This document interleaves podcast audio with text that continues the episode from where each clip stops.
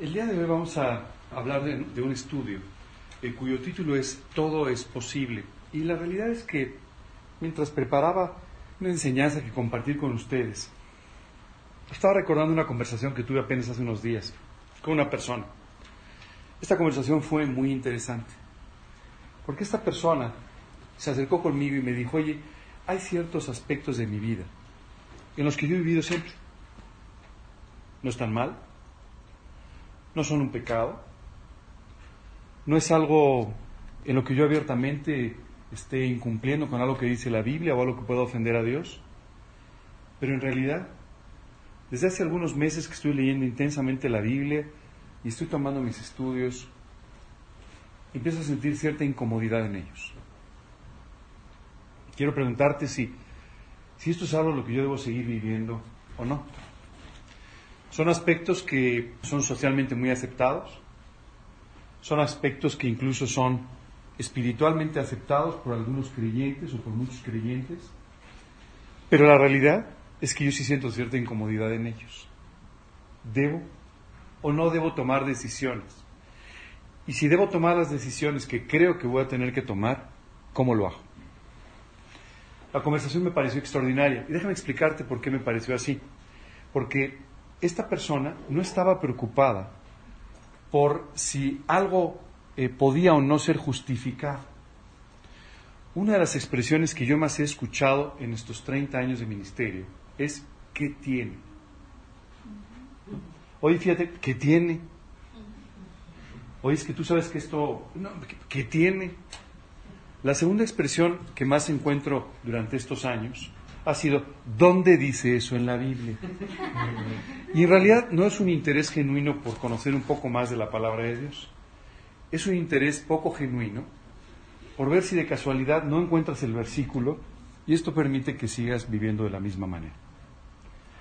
En pocas palabras, con mucha facilidad nos engañamos sobre ciertos temas o postergamos decisiones que tú y yo sabemos que tenemos que tomar en nuestra vida sobre temas que aunque nos hacen sentir incómodos en algunas ocasiones, nosotros continuamos haciendo. Hace eh, más o menos un año estaba en una conversación que me resultó todavía más interesante.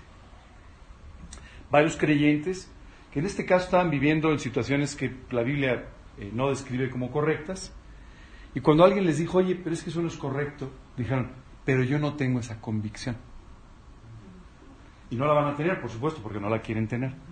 Quiero decirte que las convicciones son algo voluntario. Tú tienes las convicciones que tú quieres tener. Porque cuando tú apropias un principio de la Biblia, se convierte en una convicción. Si tú no lo apropias nunca, pues entonces es cierto, no tienes la convicción. Pero además no la vas a tener nunca. Y esto es parte de esta posición cómoda de la que hablábamos antes de comenzar el estudio. Una de las cosas que los seres humanos queremos es que nada cambie, pero que todo sea mucho mejor. Y esto es imposible. Todos queremos que nuestra vida sea extraordinaria sin que cambie nada. ¿verdad? Bueno, dos, tres detalles que nos incomodan un poquito, pero nada más. Esto no es posible. Cuando Jesús comenzó a predicar el Evangelio, Él no comenzó a hablar de algunos pequeños cambios o algunas cuestiones cosméticas de nuestra vida. Él habló de cambios radicales en la vida de las personas. Quiero decirte que los doce que comenzaron a seguir a Jesús dejaron casas, trabajos, negocios, familias, por seguir a Cristo. Quiero decirte que muchas de las personas que escucharon los mensajes de Jesús durante su ministerio público y recibieron a Cristo en su corazón, creyeron en Él, comenzaron a seguirle. Y esto implicaba una decisión muy radical. Implicaba dejar muchas cosas de una vida que ellos podían tener más o menos resuelta para comenzar una vida de fe con principios diferentes y asumiendo que iba a haber cambios dramáticos en su manera de vivir. Hoy en día, los creyentes vivimos una vida muy tranquila y muy poco radical conforme a las enseñanzas del Evangelio. Las enseñanzas del Evangelio son radicales. Déjame decirte algunas que te van a, te van a mover completamente, radicales tenemos que ir y predicar el Evangelio hasta lo último de la tierra. O sea, que salgas de tu colonia de vez en cuando. No solamente para ir a trabajar, sino que salgas de tu colonia para predicar el Evangelio. Que estés dispuesto a ir a donde Dios te llame para predicar el Evangelio. ¿Quieres decisiones más radicales? No te unas en yugo desigual, dice, con un incrédulo. Eso es radical. ¿Quieres decisiones más radicales? No ames al dinero. ¿Quieres otra decisión más radical? Dios es el, debe ser el primer lugar en tu vida en todos los aspectos, por encima de todo lo demás. ¿No te suenan eh, eh, eh, aceleraciones muy radicales? ¿Sabes qué nos pasa? Nos pasa que a veces en aras de la moderación, en aras de mantener nuestras relaciones sociales intactas, en aras de no tener ningún conflicto, ninguna persecución, tú y yo aceptamos muchas cosas en nuestra vida que sabemos que no son correctas, que no deberían ser. ¿Sabes? Es extraordinario. Hace apenas unas semanas hablábamos de un hombre llamado Sansón, ¿te acuerdas de él? Y cuando hablábamos de Sansón, hablábamos de un voto que Sansón había hecho y que algunas personas hacían en Israel. Este voto se llamaba el voto del Nazareato. Y cuando una persona tomaba este voto, lo que hacía prácticamente era decir, yo voy a apartar mi vida para ser usada por Dios.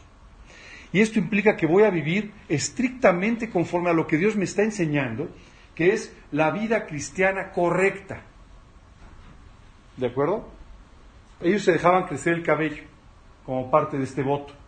Y esto hacía que fuera muy evidente el motivo por el cual ellos vivían de una forma distinta.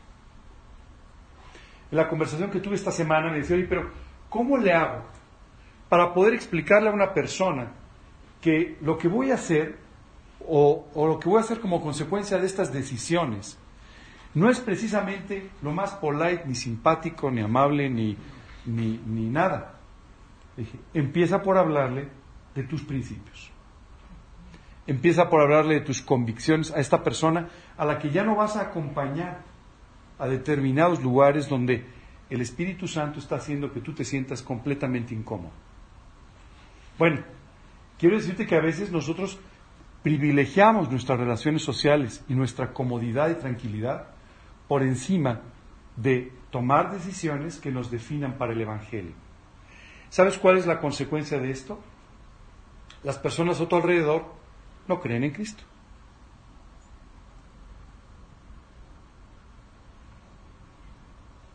Hace algunos años, una joven que se casó con una persona pasando por encima de lo que ella sabía era su convicción, se encontró después con una situación compleja en su matrimonio. Y un día llegó y le dijo a su esposo, quiero decirte que ahora me he definido a vivir para Cristo. Y su esposo le dijo, Perdón, ¿me estás hablando de ese Cristo al que dejaste por mí? A ver, explícame un poco más de tu decisión, porque no me suena muy normal. Afortunadamente su decisión sí fue vivir para Cristo y esto enfrentó la vida de este hombre. Pero quiero decirte que muchas veces tú y yo cedemos ante muchas cosas. Y este ceder ante muchas de estas cosas está relacionado con nuestra falta de fe. Quiero decirte, en cualquier área de la vida que estés en este momento pensando, que esté pasando por tu mente, Dios tiene algo extraordinario. Dios tiene un matrimonio extraordinario. Dios tiene una familia extraordinaria. Dios tiene un negocio extraordinario. Dios tiene un trabajo extraordinario. Dios tiene un ministerio extraordinario para ti. Ahora, tú puedes creer en ello o no creer en ello. La diferencia entre creer en ello y no creer radica en que eso se va a suceder y se va a cumplir o no va a suceder y no se va a cumplir. Y especialmente radica en la forma en la que tú vives todos los días. Déjame te explico por qué. Si tú confías en que Dios tiene un negocio extraordinario para ti, tú orarás todos los días por tu negocio. Tomarás decisiones de fe. Querrás que tu negocio sea para la gloria de Dios. Y entonces tendrás el mejor de los negocios. Si tú crees que Dios tiene la mejor familia para ti, orarás por tu familia, orarás por tus hijos, tomarás decisiones de fe con respecto a ellos, te definirás para ser un gran testimonio para ellos. ¿Y sabes qué va a suceder como consecuencia? Vas a tener esa familia extraordinaria. Si tú no le crees a Dios, no actuarás en consecuencia. Y al no actuar, tendrás razón. no sucederá. Una de las cosas que más me ha llamado la atención siempre leyendo los evangelios es encontrar a Jesús una y otra vez haciendo comentarios al respecto, conforme a tu fe te sea hecho. Conforme a tu fe. Si tú creíste, entonces va a ser hecho así. Si no creíste, pues no. Yo escucho a mucha gente que dice, es que Dios no puede hacerme feliz. Tienes razón. Tú has puesto una barrera de tal tamaño que no es posible. Pero quiero decirte que cuando tú y yo confiamos, creemos en las promesas de Dios, nuestra vida cambia. Uno, porque se cumplir las promesas, pero dos, porque tú empiezas a vivir como si las promesas fueran ya una realidad. Cuando en el libro de Hebreos Dios nos habla de los campeones de la fe, nos habla de estos hombres y mujeres que vivieron confiando absolutamente en las promesas de Dios y que pasaron a la historia por su fe. Da una expresión muy peculiar. Dice que creyeron. y podían ver las cosas que no se ven y las saludaban de lejos. Esto es, va a suceder y lo saludo, es decir, ya viene en camino. Estoy convencido, no importa si lo veo, no da igual. Viene en camino la respuesta de Dios. Y esto les permitió vivir anclados en la fe, anclados en sus convicciones y con un tremendo impacto en sus vidas. Hace muchos años hubo un, eh, misionero que en ese momento trabajó con eh, varias de las tribus en los Estados Unidos. Y este hombre, en realidad, bueno, pasó por situaciones un tanto complicadas, eh, pero este hombre era un hombre de fe.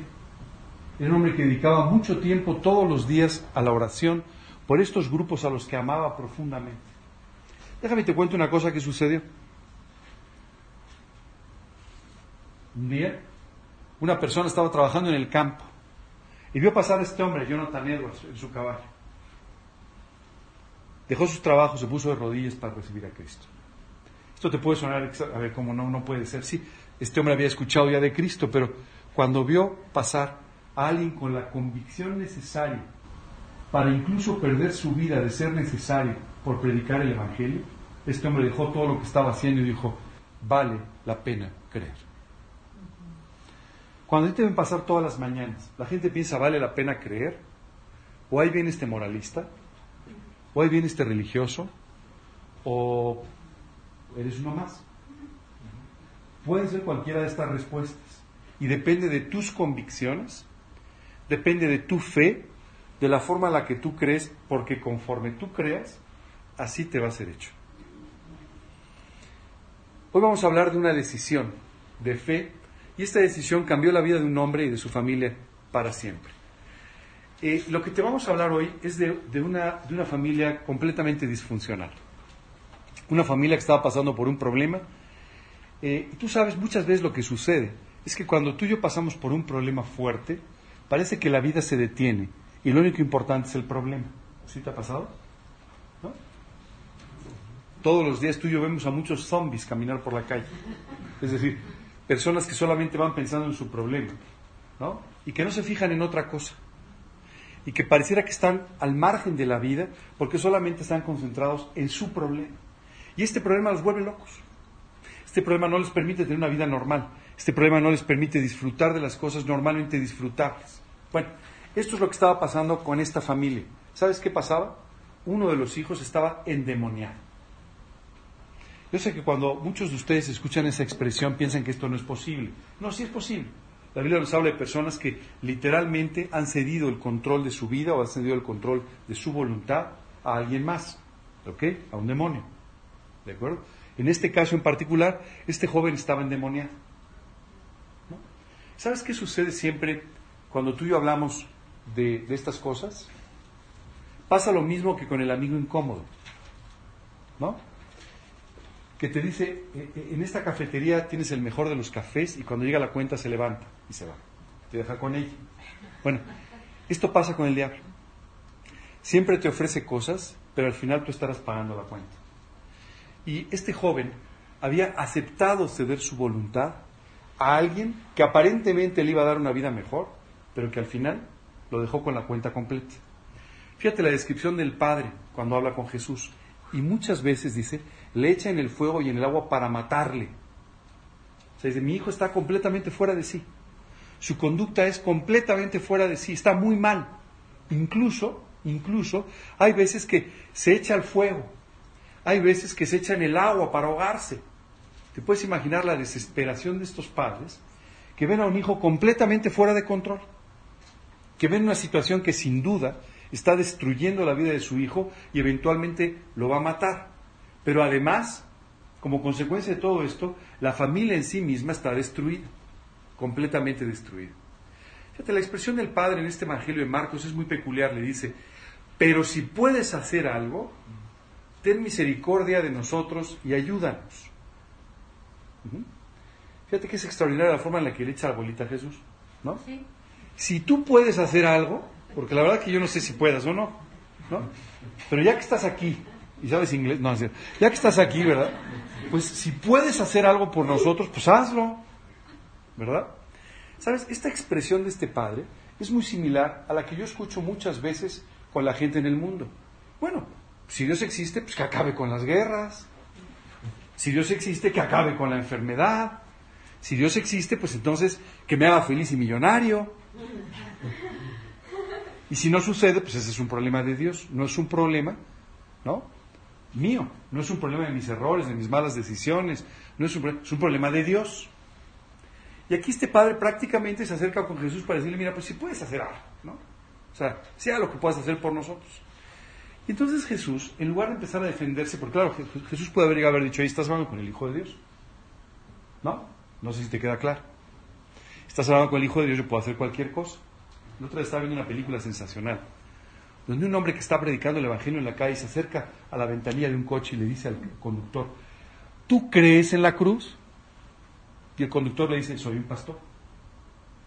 Y le dice, no te pregunté a qué te dedicas, te pregunté si crees.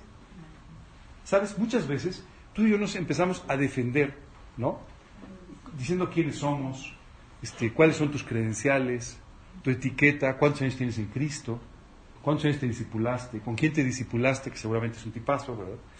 Este, ah, no, no me refiero a mí, seguro fue con otra persona. Pero, ¿me entiendes? Eh, quiero decirte que esto, esto es lo normal, ¿verdad? Bueno, esta es justamente la respuesta equivocada. Jesús lo que le dijo fue, no, el problema no es si yo puedo hacer algo por ti, el problema es si tú puedes creer que yo puedo hacer algo por ti. Le dice, si puedes creer, al que cree, todo le es posible. No, no, el problema no es que yo pueda hacer algo. El problema es si tú puedes creer que yo puedo hacerlo. Vamos a hablar mucho el día de hoy sobre esta respuesta de Jesús. Porque esta respuesta de Jesús era un cuestionamiento a la fe de este hombre y es un cuestionamiento a la tuya. Dice, e inmediatamente el padre del muchacho clamó y dijo, creo, ayuda a mi incredulidad. Dijo, bueno, ¿qué? Está bien. Si se trata de que deposite mi fe en ti, lo voy a hacer. Pero quiero decirte que no soy un hombre de fe. Eso es lo que él está diciendo. Yo soy incrédulo por en, en, forma general. De tal manera que si tú quieres que yo deposite mi fe en ti y crea en ti, pues me vas a tener que ayudar. Porque yo la verdad es que no soy de ese tipo de personas. A ver, les quiero pedir un favor. ¿Puede levantar su mano alguno que diga que es un hombre de fe, que naturalmente ustedes han tenido siempre fe? Siempre han tenido fe. La Biblia dice que no. Perdón, no los quiero contradecir. Siempre han tenido seguramente una esperanza. ¿De acuerdo? Pero la realidad es que la fe es una decisión que tú y yo tomamos en algún momento de nuestra vida. Y lo que va sucediendo es que Dios va acrecentando la fe en la medida que tú y yo vamos tomando más y más y más decisiones en las que le creemos a Dios. Este hombre, en realidad, seguramente había tenido fe en algún momento de su vida, pero en general no era un hombre de fe. Y tú y yo en forma natural no somos hombres de fe. Esa es la realidad. Dios tiene que irnos ayudando, tiene que irnos haciendo entender, tiene que irnos confirmando en la fe para que tú y yo vayamos dejando a un lado nuestra incredulidad. Déjame, te, te pongo dos o tres ejemplos para que midas verdaderamente tu fe. Si tú y yo fuésemos hombres de fe, no nos preocuparíamos por nada. Oye, ¿y tu convicción? Bien, Muy bien. No, no, no, o sea, que dices, esta convicción la tengo desde de, tiempo, de años. Ajá. A ver, las convicciones están basadas en nuestras decisiones de creer en un principio de Dios. ¿Ok? Ahora, el problema con nuestras convicciones es que ves que son convicciones del pasado. ¿Verdad? Tú y yo tenemos que renovar nuestras convicciones. Porque muchas veces lo que sucede es, algún día creíste firmemente en que Dios podría hacer esto, sí. Pero hoy no estás viviendo de esa manera, hoy no estás creyendo de esta forma. Lo que fue una, una convicción en un momento puede no serla hoy si tú no sigues viviendo de la misma manera. La Biblia dice que de la misma manera que encontramos a Jesús, es decir, por fe, de esa misma manera tenemos que andar todos los días, por fe. ¿De acuerdo? Todos los días. Esto tiene que ser una decisión diaria, vivir por fe todos los días. Y de esta manera nuestra fe se irá acrecentando. Ante cada situación que tú y yo enfrentamos en la vida, la pregunta siempre será la misma. No es si Dios puede hacer o no las cosas. No es si Dios puede darte o no una victoria. No es si Dios puede o no sacarte de un problema. No es si Dios puede o no darte esta vida extraordinaria o sobrenatural de la que hemos hablado. La pregunta es si tú puedes creerlo o no. Si tú puedes creer que Dios lo va a hacer, entonces tu vida se va a conducir de esa manera. Si tú crees que Dios te va a dar victoria en algo, orarás por ello y te levantarás de esa oración diciendo, Dios, está hecho. Ya, yo voy a vivir como que está hecho. ¿Cuánto tiempo tarde? Pues no sé. ¿De qué manera va a suceder? Pues eso no lo sé. Lo que sí sé es que está hecho. ¿No?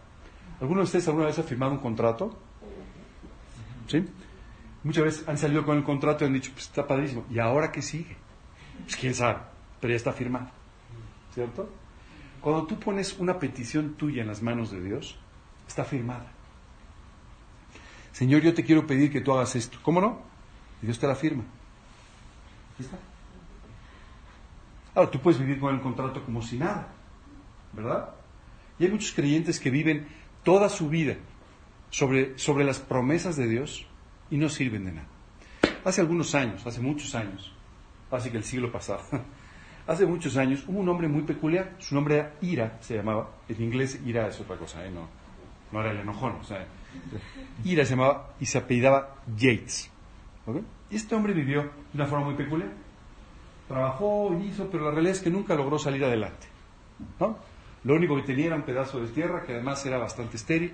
O sea que pues, la verdad es que pues, ahí plantaba dos, tres cosas, pero nunca logró realmente salir adelante. La mayor parte de su vida vivió de los cheques que le llegaban como, eh, como una protección del gobierno. Entonces siempre vivió, pues ya sabes, ¿no? Este, eh, eh, con el agua al cuello, literal. muchos años después, ¿no? una compañía llegó y le, le ofreció una cantidad muy importante de dinero por su terreno. Y este hombre, pues viendo pues, que era una cantidad de dinero muy importante que le, aseguraría la vejez a él, a sus hijos y a sus nietos, a ese nivel, decidió vender la mayor parte de la parcela donde vivía. Hoy en día, a ese lugar se le llama la piscina o la alberca de Jets, y es uno de los tres yacimientos de petróleo más grandes del mundo. Este hombre vivió toda su vida en la miseria, caminando sobre la riqueza. ¿Sí? Si alguno de ustedes se mete después de internet a revisar un poco, es extraordinario. Este hombre vivió siempre en la miseria hasta que al final casi de su vida vende esta parcela que era todo lo que tenía y abajo, abajo había una riqueza extraordinaria.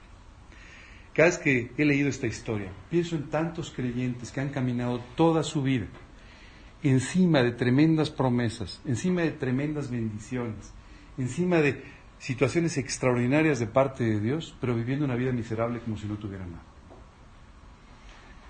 ¿Sabes cuál es la diferencia y qué nos separa de esto? La única diferencia es, si puedes creer, al que cree, todo le es posible. Interesante la conversación con este hombre, ¿verdad? Inmediatamente el padre, el padre del muchacho clamó y dijo, creo, ayuda a mi incredulidad. Señor, quiero creer, pero no tengo la capacidad para creer. Muchas veces tú y yo nos encontramos con esto, Señor. En esta prueba yo quisiera creerte, pero las nubes están demasiado densas, no veo nada. Y de verdad me cuesta trabajo creerte en esta situación. Bueno, quiero decirte que Dios entiende nuestras limitaciones. Dios entiende que a veces nos resulta difícil creer. lo que Él necesita es tu decisión de creerle. No tu fortaleza para creerle, sino tu decisión de creerle. Déjame hablamos un poco más de todo esto. Las faltas de e, era evidente la falta de convicción de este hombre. Si te fijas, Jesús era el último recurso. Muchos creyentes viven así su vida, como que Jesús es el último recurso.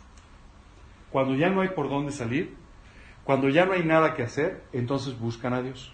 Entonces se ponen a orar. No han aprendido a hacer de la vida espiritual, de su relación con Dios, una realidad diaria y cotidiana. ¿Y sabes qué es lo que sucede? Pierden el tiempo. Quiero decirte que tú no puedes darte el lujo de perder el tiempo, porque el tiempo es tu vida. Y si pierdes el tiempo, pierdes la vida. De tal manera que tú tienes que creer hoy. Tú no puedes decir, no, no te preocupes cuando tenga 40 años, porque ahora soy joven. ¿No? No, no te preocupes cuando me jubile y tenga tiempo. No, es increíble la cantidad de pretextos que tenemos para no depositar nuestra fe en Dios y tomar en forma activa decisiones que nos lleven a una vida extraordinaria. ¿Sabes? Dios una y otra vez nos va a estar invitando a esta vida extraordinaria, a tomar decisiones valientes. No a que recurras a Él cuando no hay otra solución, sino que recurras a Él todo el tiempo, todos los días, para de esta manera poder encontrar la solución a las cosas que tú necesitas. Es importante que entendamos algo. La vida de este hombre eh, hablaba de lo que él creía más que sus propias palabras. Y esto es lo que pasa contigo y conmigo. Yo veo a mucha gente que habla de la vida espiritual, Veo a mucha gente que habla de la vida por fe, veo a mucha gente que habla de la vida cristiana, veo a mucha gente que habla de muchas cosas que no viven, que no viven. ¿Tú sabes por qué muchas veces cuando le hablas de Cristo a una persona y le dices que Dios lo puede hacer feliz, no te lo creen? Porque no eres feliz. Es así de fácil. Oye, ¿por qué muchas veces tú le dices a una persona, Dios te puede dar una vida extraordinaria y no te la creen? porque no ve una vida extraordinaria en ti. Y como consecuencia, no cree que eso sea una realidad. Tu vida habla mucho más de lo que crees que lo que tú dices. Porque cuando tú crees, te conduces de esa manera. Hace poco hablaba con un creyente después de un estudio. Entonces le digo, oye, ¿qué tal? ¿Cómo has estado? Pues bien, pues ahí mira, batallando, batallando con esto, batallando con el otro, y batallando. Oye, qué bien, qué bien. Fíjate que vamos a tener una reunión. Ah, qué padre, gracias a Dios. Que la gente se convierta. ¿Cómo cambió en 30 segundos? ¿Sabes qué es lo que pasa? Muchas veces nosotros queremos vivir de una manera de la que no vivimos. Hablamos de una forma de vivir que no es la nuestra. Hablamos de un testimonio que tampoco es el nuestro. Y como consecuencia, nuestra vida no tiene ningún tipo de impacto espiritual. Tú y yo tenemos que aprender a que nuestras palabras y lo que nosotros creemos sean congruentes estén en la misma línea. Si esto no sucede, pues en realidad te vas a encontrar con muchos problemas. Hoy quiero pedirles que sean lo que siempre tratamos de ser y a veces nos cuesta trabajo, honestos. ¿Ok? Ser honesto no significa solamente pagar tus impuestos. Ser honesto no significa que no te robes dinero en la panadería. Ser honesto significa que vivas con transparencia. Es decir, que tu forma de vivir sea congruente con lo que predicas. Esa es la realidad. Que puedas tener una vida transparente. Que no ocultemos. Sabes que yo veo a muchos creyentes preocupados por, no, no voy a hacer esto por mi testimonio. A lo mejor no lo hagas por amor al Señor. Y entonces tendrás un buen testimonio. Muchas veces nos dedicamos más a aparentar que a vivir en la forma correcta. Tú tienes que dejar de hacer esto. Esto no quiere decir que te conduzcas mal, esto quiere decir que te conduzcas bien, pero no para aparentar, sino porque esa sea tu manera normal de vivir. Tenemos que dejar de fingir, dejar de decir una cosa y vivir de una manera diferente, porque al final eso es una mentira. Tú y yo podemos estar viviendo en la mentira de nuestras vidas en lugar de en la verdad del Evangelio. Seguramente este no es el mensaje que esperabas para este domingo, pero la realidad es que si tú y yo no tomamos decisiones de fe y dejamos de fingir que la tenemos, las cosas nunca van a suceder en la vida. Sería cruel que yo te dijera, tú sigue viniendo los domingos y yo te voy a seguir diciendo échale ganas. ¿Ok? Y cuando veas que ya no es posible, pues no te preocupes, ya es viernes, está cerca el domingo. Te estaría engañando. No se trata de que le eches ganas. Se trata de que vivas con la fe a la que Dios te está invitando a vivir. No importa si para ti es posible o no. Dios va a ayudar tu incredulidad si tú se lo permites. Pero si tú no tomas decisiones de fe, lo único que vas a estar escuchando y en lo que te vas a concentrar es en mensajes motivacionales que te llevarán de una semana a la siguiente.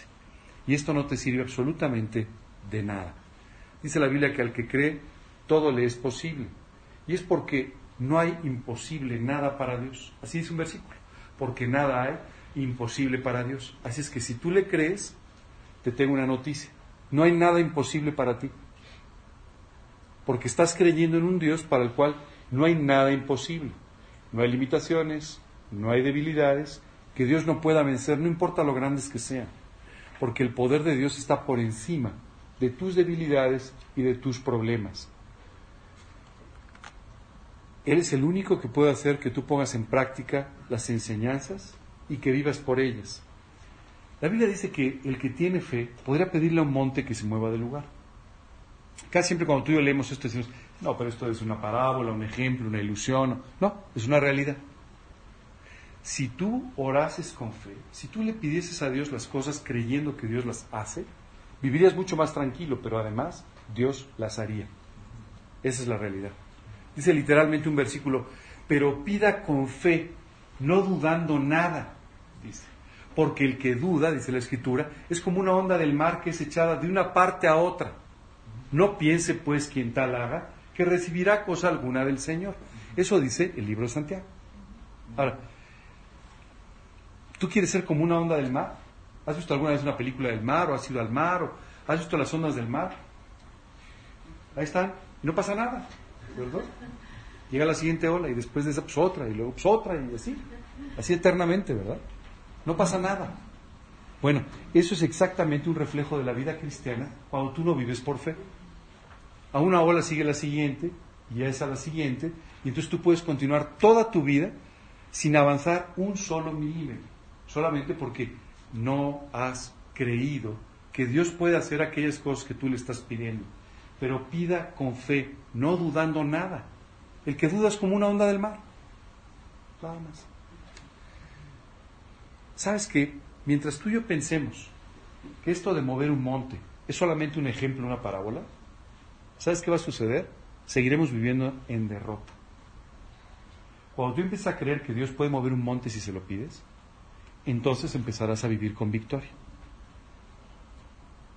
En una oportunidad, Jesús estaba predicando el Evangelio en un lugar y un grupo de personas que enfrentaban un problema terrible. Uno de sus amigos, uno de sus familiares era paralítico, no se podía mover. Empezaron a pensar que había que buscar a Jesús de alguna manera, había que acercarse a Él de alguna manera. Y había tanta gente que, digo, un paralítico, pues en una multitud, pues no se mueve muy bien, ¿verdad? Si fuera la multitud tampoco, pues hay menos. O sea, ¿de qué manera?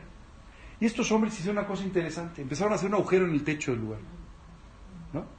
Seguramente lo hicieron de tal manera que nadie se dio cuenta hasta que de repente el agujero estaba hecho. Y ya que logran abrir el agujero, bajan al paralítico para que se quede justamente delante de Jesús. Y Jesús sana a este hombre. Este hombre se levanta y se lleva a la cama. ¿Sabes qué es extraordinario? Cuando Jesús le dice a este hombre, tus pecados han sido perdonados, la gente que estaba escuchando, algunas personas empezaron a decir, ¿quién es este que dice que puede perdonar pecados? Jesús entendiendo lo que estaba en sus mentes les dice, ¿qué es más difícil? Decirle a este hombre que se levante y ande o que sus pecados sean perdonados. No esperó la respuesta. Bueno, pues para que sepan con quién están hablando, levántate y anda, lleva tu cama. El paralítico se levantó y salió a caminar. ¿Sabes qué es extraordinario? En la mente de estas personas decían, no hombre, este que le está diciendo que puede perdonar pecados. No se da cuenta que es un paralítico.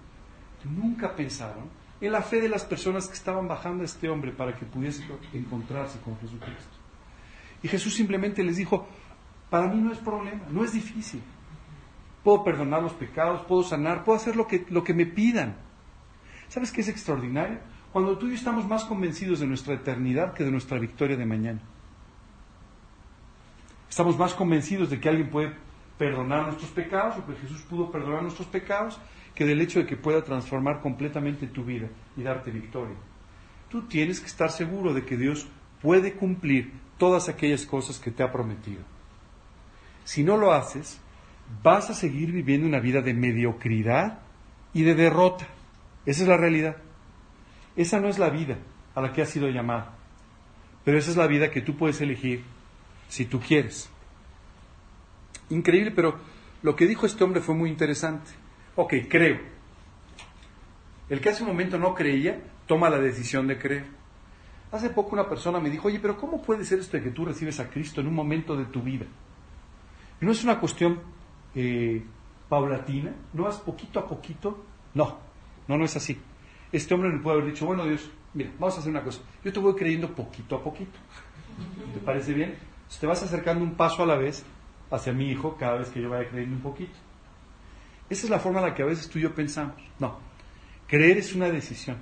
Y cuando tú y yo tomamos la decisión, damos el paso, Dios trae las bendiciones como consecuencia de nuestra decisión de fe. Por supuesto, tenemos que dejar de creer en algo más o en alguien más. Los seres humanos vivimos, si tú y yo pudiésemos vernos a través de una radiografía espiritual, veremos a una humanidad con muletas. Esas muletas son las que nos van llevando por la vida. ¿Qué muletas? Pues depende de la persona. Hay personas que traen la muleta del dinero, la muleta de su relación, su relación emocional, la muleta de las relaciones, la muleta de tantas cosas. Hay muchas muletas, ¿verdad? Cuando uno empieza a caminar por la vida, literalmente lo que hace es entrar en el almacén y elige la muleta que quiere. A ver, esta del dinero. Ah, me queda bien. Me gusta esta muleta. Con esto voy a compensar mi manera equivocada de caminar. Y sabes, estas muletas, lo único que hacen es que tú y yo nunca podamos caminar bien. Si tú le preguntaras a un doctor, te diría, las muletas no deben usarse ni un minuto más de lo que estrictamente son necesarias. Después hay que quitarlas. Si no, nunca caminarás bien. ¿Sabes en qué momento han sido necesarias las muletas? Hasta tu encuentro con Jesucristo. A partir del día que tú conociste a Cristo, ya no necesitas muletas. Tíralas a un lado. Si tú sigues caminando con muletas, lo único que estás haciendo es no permitirle a Dios que te lleve a caminar en una vida de fe. Tienes que arrojar las muletas de una vez por todas. Dejar de confiar en algo más. Porque siempre confiamos en Jesús y en algo más. En lo que dice la Biblia y en algo más. Esto no es posible. Por favor, tiren ya sus muletas. Si ustedes se vieran caminar, están caminando torcidos. Y esto es gracias a las muletas. Están lastimando sus tobillos. Esto es culpa de las muletas. No pueden pasar por determinados lugares porque les estorban las muletas. Tienen que decidirse a tirarlas de una vez y a creer lo que Dios dice en su palabra. No en fábulas, no en opiniones. Hace un tiempo una persona llegó y me, le, dije, oye, ¿por qué crees en esto? Porque tú me dijiste. Y dije, espero que no llegues hacia el cielo. Y es que a mí me dijo Ángel, ¿no? No, no. Tú tienes que tomar tus decisiones. Tienes que creerle. Y no necesitamos actos de fe. ¿Sabes que necesitamos? Vidas de fe. Hay muchas personas que un día creen y ese día tienen el gran testimonio. Y ese es el gran testimonio de su vida. ¿No? Yo recuerdo una señora que por mucho tiempo estuvo yendo a los estudios, bueno, estuvo yendo a los estudios. Entonces esta señora era genial, porque siempre, ¿algo que compartir? Sí, yo. Y volví a compartir lo mismo. Esta era la experiencia de su vida, el día que había tomado un acto de fe, había hecho un acto de fe. Cuando tú y yo debemos poder compartir nuestras decisiones de fe de todos los días. No quiere decir que las tengas que contar, pero quiere decir que podríamos contarlas como decisiones de fe de todos los días, no de una vez en tu vida, no de una vez en tu vida. Hay personas que tienen un testimonio, el día que Dios le dio a su esposo, y ese es su testimonio, ya. Hoy después, no, no sé, eso ya no sé, pero aquel día yo creí y Dios me lo dio. ¿no? Hay personas que tienen el testimonio de su trabajo. No, a mí Dios me dio un trabajo.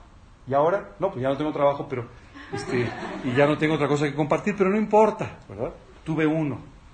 Aquí este hombre le empieza a decir, Jesús, tienes que ayudar a mi incredulidad.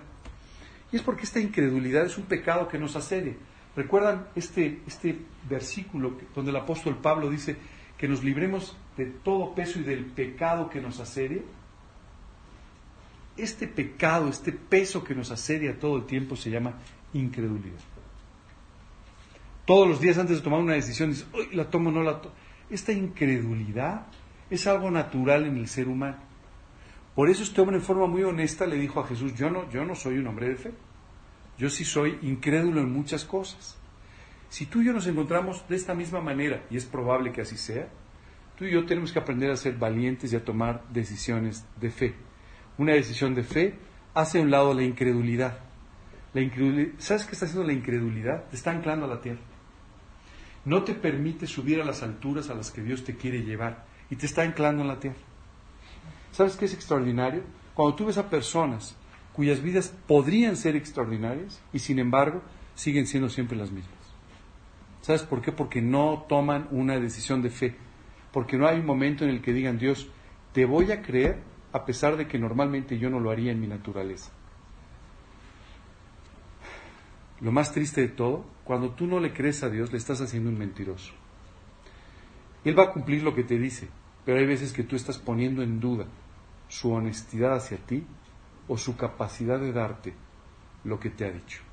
Y te tengo una noticia, siempre tendrás razón cuando eres un incrédulo. No, yo creo que no va a poder pasar nada en mi vida. No te preocupes, así va a ser. Yo creo que no va a poder ser bendecido, así va a ser. Yo creo que jamás, jamás se resolverá este problema, esta relación, esta situación, jamás va a suceder. No, yo jamás saldré al campo misionero, tienes razón, así sucederá. Porque tú has definido en tu corazón que no le vas a creer a Dios para que haga lo que te ha prometido. Y así vivirás. Este hombre fue honesto delante de Jesús y él obtuvo una respuesta extraordinaria de parte de Jesús. Tomándole de la mano, le enderezó y se levantó. ¿Y sabes qué le dijo?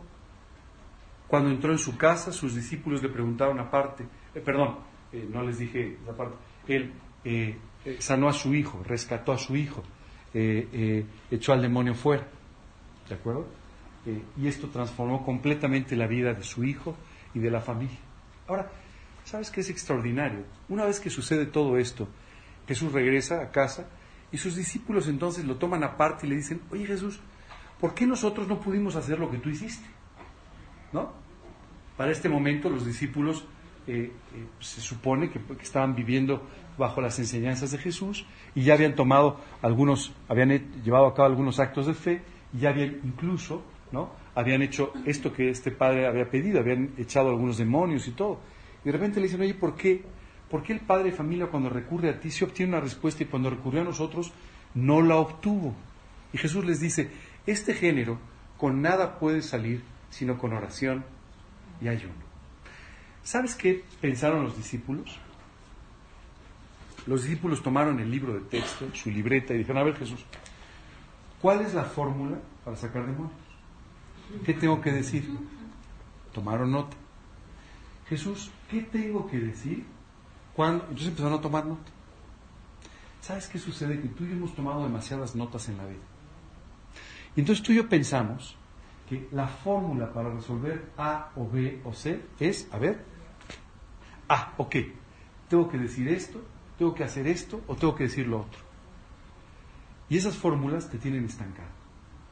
Te cuento alguna muy sencilla. ¿Cómo reaccionas cada vez que te saludan? Hola, ¿qué tal? ¿Cómo has estado? Bien, bien. ¿Y tú? Te estás cayendo por dentro. Pero bien, bien. ¿Sabes qué es extraordinario? Tenemos ya fórmulas para todo. ¿no? Está endemoniado. A ver, repite las palabras. Oye, necesita de Cristo. Repite las palabras. Oye, eh, necesita ser alentado. Repite las palabras. Acaba de perder un familiar. Repite las palabras. Ya tenemos las formulitas hechas, lo que tenemos que decir. Siempre al final ponemos que Dios te bendiga. ¿Verdad? Pero ya no, parece QDB, ¿no? Ahora ya nadie se toma la molestia de escribir. ¿No? ¿Sabes qué es extraordinario? ¿Cómo vivimos con las formulitas para encontrarnos que las formulitas no son la respuesta? La respuesta es el Señor Jesucristo. el poder de Dios es el que efectúa los milagros, no tus palabras. A veces me imagino a los creyentes como los niños pequeños que se acercaban y decían, abra cada Y no pasaba nada. Y así pasa muchas veces con los creyentes. Y no pasa nada. Y aquí los discípulos se encontraban con esa realidad. Jesús, repetimos las palabras, seguimos la, la formulita, seguimos la oración y no pasa nada. ¿Tú sabes cuántas personas tú y yo hemos dicho que son salvas y no lo son? A ver, ¿tú crees en Cristo? Bueno, más, sí, sí crees en Cristo. A ver, si no te gustaría vivir mal, ¿verdad? No, ok, perfecto. Vamos a orar. ¿Y sabes qué ha sucedido? Nada. Porque el problema es, oye, ¿tú creíste que el sacrificio de Jesucristo en la cruz te puede salvar? Bueno, no, no. Si no lo creíste, tú no estás apropiando el sacrificio de Cristo y no has sido salvado. ¿Tú sabes cuántas, cuántas veces tú y yo podemos estar dándole falsas esperanzas a personas que realmente no han creído, no han depositado su fe en Cristo, pero han seguido la fórmula? Oye, entonces eso quiere decir que no tenemos que orar con... No, no, claro que tenemos que orar con alguien y llevarlo a Cristo. Pero tienes que asegurarte, no de la fórmula, tienes que asegurarte que la persona está arrepentida. Tienes que asegurarte que la persona quiere ser transformada tienes que asegurarte que la persona realmente quiere tener una relación personal con Dios, aun cuando tenga algunas dudas o no entienda algunas cosas.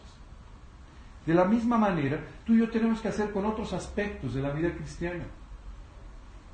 No es una fórmula, es si tú crees o no crees, si tú aceptas o no aceptas, si tú le pides a Dios con fe o no. Tú sabes ¿Cuántos hijos de creyentes son creyentes biológicos que no irían al cielo? Porque solo es biología, porque ellos nunca creyeron, porque tú les pusiste un nombre una etiqueta de que son lo que no son, y no lo son porque no creyeron. Tú sabes cuántas veces los creyentes caminamos por la vida con la etiqueta de que somos personas de fe sin serlo, es tiempo de que tú y yo dejemos de hacer estas cosas. Los discípulos no entendían. Jesús no entendemos nada. Tú nos dijiste que hay que hacer esto y cuando lo hacemos no funciona. Entonces, ¿ahora qué tenemos que hacer? Y entonces Jesús les dice, sí, sí, pero no. Es oración y ayuno. Hoy eso quiere decir que nos tenemos que poner a dieta. Bueno, algunos lo necesitamos, pero, pero no, no, no, no se trata realmente de eso. Se trata de, tú tienes que orar con la total perseverancia con la total constancia que la oración implica para que tú puedas alcanzar aquello que Dios te ha prometido. Los discípulos repitieron la fórmula, no sucedió, se asustaron y salieron corriendo. En lugar de seguir orando, en lugar de perseverar en la oración, en lugar de seguirle creyendo a Dios, simplemente corrieron. Muchas veces tú y yo oramos por algo, Señor, yo te quiero pedir que tú hagas esto. Y si no sucede inmediatamente, nos desanimamos. No, bueno, pues la fórmula falló. No, falló tu constancia, falló tu perseverancia, falló tu confianza en Dios de que va a hacer aquello que tú le has pedido. Y si tú confías, Dios te aseguro que lo va a hacer. En el Evangelio de Lucas, Jesús nos, nos da un ejemplo extraordinario. Nos habla de un juez completamente injusto. Un juez que no le hacía caso a nadie, pero dice que una mujer estuvo atrás de él insistiéndole, insistiéndole, insistiéndole para que le hiciera justicia. Y finalmente, este hombre toma la decisión de hacer justicia a la mujer, no por otro motivo, sino para que le dejara tranquilo. inmediatamente después dice Jesús, ¿y acaso Dios no hará justicia a sus escogidos que claman a Él día y noche? ¿Se tardará en responderles? Os digo que pronto les hará justicia. Pero cuando el Hijo del Hombre venga, ¿hallará fe en la tierra? El problema no es que Dios responda o no. El problema no es que Dios pueda hacer un milagro o no pueda hacerlo. El problema es si va a encontrar la fe suficiente en la tierra para que Dios pueda hacer el milagro que tú le estás pidiendo. Y si efectivamente tú confías en Él de esa manera, no importa lo que sea, Dios lo va a hacer. Pero pida con fe, no dudando nada. Tú y yo tenemos que aprender a orar con la necesidad apremiante de aquello que pedimos. Señor, no puedo dejar de pedirte por esto que necesito. Señor, yo sé que tú vas a, responder y te voy a seguir pidiendo, porque yo sé que tú quieres que te insista en, oración. Yo, tú, tú quieres que yo persevere pidiéndote estas cosas. Oye, ¿por qué Dios necesita que perseveremos? ¿A Dios se le olvida? No, no es como nosotros. Pero necesita que tú sigas creyendo para que tu vida siga cambiando. Si tú dejas de creer, tu vida deja de ser afectada positivamente. Porque mientras tú crees, Dios sigue trabajando en tu vida para llevarte cada vez a mayor altura. Esto permite que tú puedas descansar en su poder, su gracia y puedas seguir confiando en su misericordia. Ustedes deciden, pero en lo que a mí respecta, hoy es el tiempo de creer y de soñar en grande para Dios. No te conformes con cosas pequeñas. Dime hoy, ¿qué te gustaría que fuera tu vida? ¿Dónde te gustaría verte? No, a mí me gustaría verme, qué sé yo, este, triunfando en mi vida espiritual. A mí me gustaría verme como un padre de familia, viendo a mis hijos teniendo una relación con Dios y viviendo una vida extraordinaria. A mí me gustaría puntos suspensivos, ponle lo que tú quieras. Y Dios, Dios lo va a hacer. Dice, al que cree, todo le es posible. Hoy tú estás escuchando las mismas palabras que el padre de este endemoniado. Al que cree, todo le es posible. Él creyó y fue posible que la salud de su hijo fuera restaurada, la vida de él y de su familia fueran restauradas y pudieran seguir caminando en la vida. Hoy tú estás escuchando las mismas palabras de Jesús. ¿Tú qué crees? No me preguntes qué puedo hacer. Más bien contéstame, ¿qué crees que puedo hacer? La respuesta a esa pregunta, ¿qué crees que puedo hacer? va a determinar toda tu vida. No las posibilidades de Dios, porque dice la Escritura, lo que es imposible para los hombres es posible para Dios. Llevamos dos semanas hablando de este tema de la fe. La primera semana, la semana pasada, estuvimos hablando de la fe de esta mujer cuya vida fue transformada al acercarse y tocar el manto de Jesús. El día de hoy, esta mujer creía profundamente Hoy hemos estado hablando de un hombre que tenía tantas dudas. Un hombre que se acercó a Jesús porque ya no tenía otro remedio. Pero su vida y la de su familia fueron completamente transformadas y la salud de su hijo restaurada. Solamente te quisiera preguntar el día de hoy, después de estos dos ejemplos, no sé en cuál de los dos estés. No sé si eres como aquel hombre Jairo, no sé si eres como esa mujer que se acercó y tocó el manto, o si eres como el padre del endemoniado. Pero de cualquier manera, en cualquiera de las tres posiciones, la enseñanza es la misma. Si crees, al que cree, todo le es posible.